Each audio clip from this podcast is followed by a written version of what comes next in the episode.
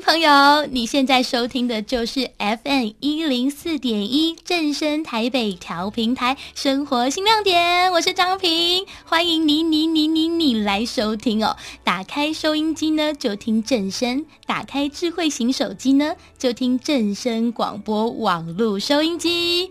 哦，天哪！你们知道吗？我讲上面这段话的时候，其实很紧张啊。相信听众朋友哦，如果你们走在路上哦，眼前有一位身着警察制服的波利士大人哦，不管他是男警察或是女警察，一定都会肃然起敬，颜面难以放松哦，而且会跟我一样，现在有点肢体僵硬哦。而张平我呢，现在正前方哦。正面对着一个破力士大人哦，让我们欢迎台北市政府警察局高寿森高副局长。Hello，高副局长。呃，张明好，各位听众朋友，大家好，大家午安。哇，高副局长午安，我真的是被您吓到了，因为您这个警察的身份，这个光环让我很害怕。但是高副局长是一个很亲切的人哦，刚刚我们在聊天的时候，觉得他非常的温暖哦。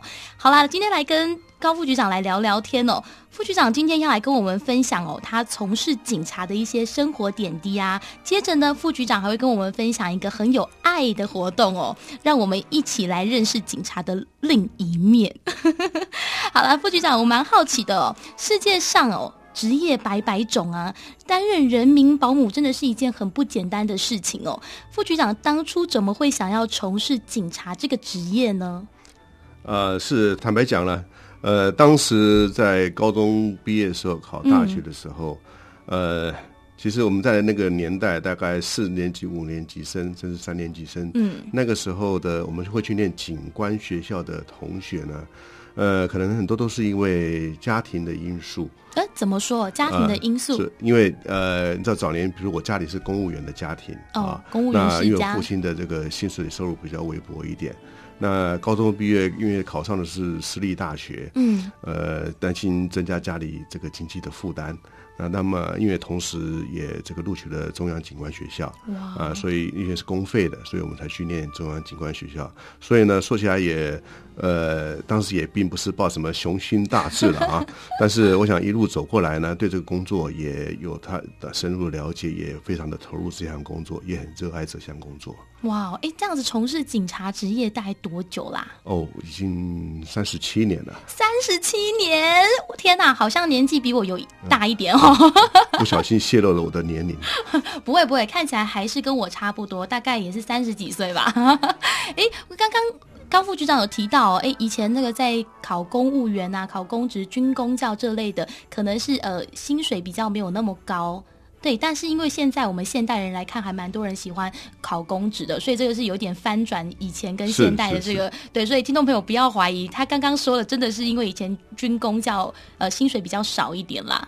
是，就是当时其实也是求一个稳定嘛，啊，这个稳定，对对，然后一做 做了三十七年，是是，对，对家里也能够有所帮助，然后对社会上能够也能够有显贡有有一些贡献。嗯，嗯，那我们在想象中啊，警察的工作啊，包罗万象啊，除了像我们常常看电视上面演的，要打击犯罪啊，要抓毒贩。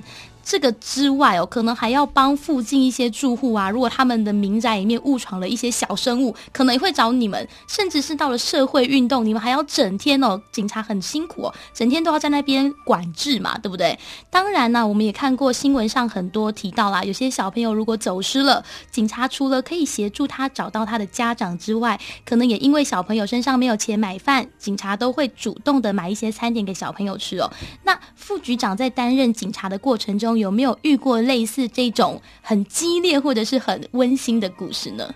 哦，这个回想起来真的是。多的不胜枚举了哈，哇，呃，那其实警察的工作真的是包罗万象，嗯，呃，我想每一个人小时候都玩过一个游戏，叫做警察捉小偷，哦，对，好像抓小偷就是警察的，当然是警察的本质，但是不是只有抓小偷，其实抓小偷是在我们所有警察工作当中很多的工作当中的一部分而已，哦，只是一部分，哎，是是是，那我还记得曾经有一位这个朋友啊，他是后来呃从其他的单位转任到我们警察单位。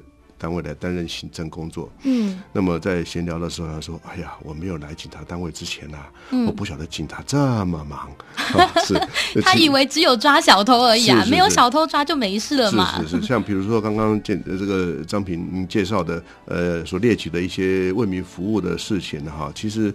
都也只是一小部分啊。嗯，那比如讲，我们现在在台北市，它最司空见惯的、最常见到的是街头的陈情抗议。哦，对，现在越来越多了。嗯，对，呃，其实一个单单单一个街头抗议，可能一般民众看到的就是啊，当场警察在那边执勤很辛苦，但是从前面的规划，嗯，前面的事前的布置。然后事情当中的这个执行，甚至后面的善后，这是整个一连串的、oh. 啊。这是其实呃，很一般民众看的是一部分。事实上，我们做了很多事情是呃一般民众看不到的。那像这个、嗯、呃，每一次啊选举，我们马上选举年又来了哈。哦，oh, 对，明年每次一到去年是这个呃市长的选举嘛哈。对。那明年一月又是总统的选举。每到选举年的时候，事实上。我们大概前半年，比如说明年一月的总统的选举，我们现在就已经开始在准备了。哇，现在就开始了？是是是，我们从编任务的编组、训练等等，是一连串的下去。所以说，我们平常都在忙些什么事情，可能一般民众看不到，因为准备的功夫要花很多。我们这样执行的时候才能够顺利。我们常常讲，这个台上一分钟啊，台下十年功啊，一定要平常的就要做这样的一个准备哈。当然相信啦，也不止警察，可能像我们当广播主持人也是哦。可能我在事前也跟高副局长也联系了蛮多次，我们要讨论啊等等的。当然不是只有我，还有各个的职业也都是这样哦。哎，你看啊，比起其他的啦，当警察真的还蛮辛苦的哦。那每天他都会遇到一些不同的事情跟不同的人事物哦。那我们先休息一下好了，等等回来哦，再来继续跟高副局长来聊聊哦。好的。那我们先来听一首郭靖的《每一天都不同》。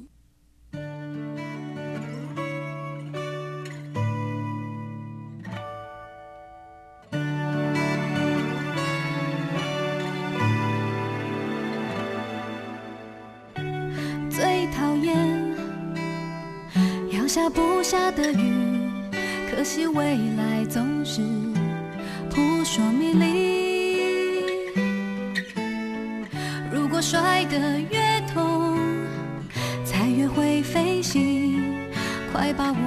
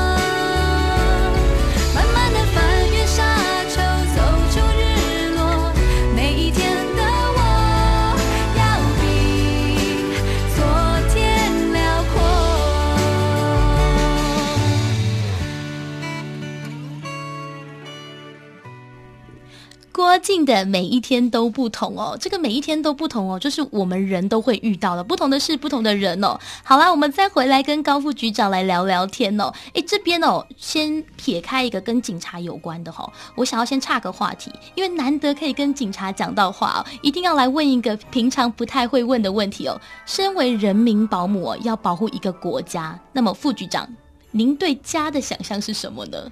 诶，好，先让你想一下好了。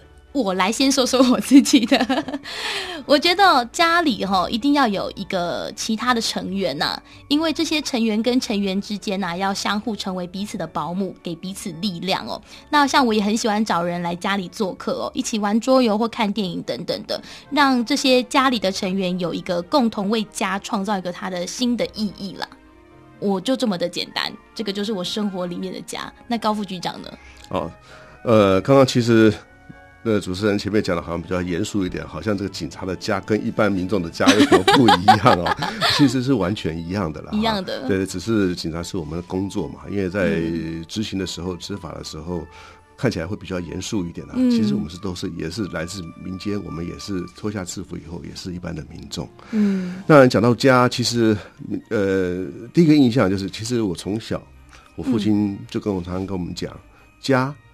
是你们的避风港，哇，对。那你不管在外面这个受到任何的委屈，什么样的困难，回到家你就这个一切放下啊，安心了。对对，就是一个避风港，一个大港湾，一个大大的肩膀，对不对？是是是。所以您当警察很适合啊，因为从小就有这样子的教育哦，对不对？成长背景，对啊。好了，那再来问问啦，副局长有没有曾经在担任这个警察的职涯当中啊，有没有遇过一些比较有趣的事情？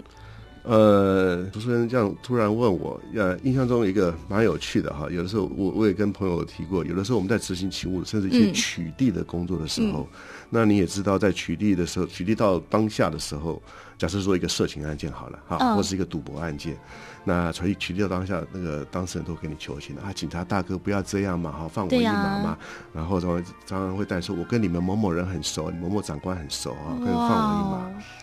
有一次呢，他一个。啊，我跟你们那个组长高寿尊很熟啊，哦，是吗？哦，他长什么样？他讲一讲，天花乱坠。我说那怎么跟我长得不太一样呢？当当下就没有话讲。哦，是那哎，那这样子，警察除了在执勤上面，那有没有跟国际有关的一些活动？哦，是，呃，但我想我们警政单位是这个警执法人员是这种全球性的一个。一个一个共同的一个职业，嗯，那在全球各国的警执法人员，我们有共同一个支持一个这个一个一个呃慈善活动。慈善活动对是什么活动呢？特殊奥运，特殊奥运，也就是智障者的一个运动会。智能障碍者的一个运动会吗？对对，智能障碍者的一个运动会。哇，听众朋友应该很想了解。我们先休息一下，好不好？好，我们现在很先再次的先感谢一下哈。高寿顺高副局长跟我们分享他所经历的警察生活，还有他对于自己职业的想法哦。身为人民的保姆、保镖的这种警察的身份哦，其实就像我们刚刚提到的，我们的肩膀一样哦，是我们生活里面的靠山呐、啊。我们休息一下，来听一首何耀珊的《你的肩膀》。下段回来呢，再聊聊刚刚副局长所提到的这个特奥火炬跑哦。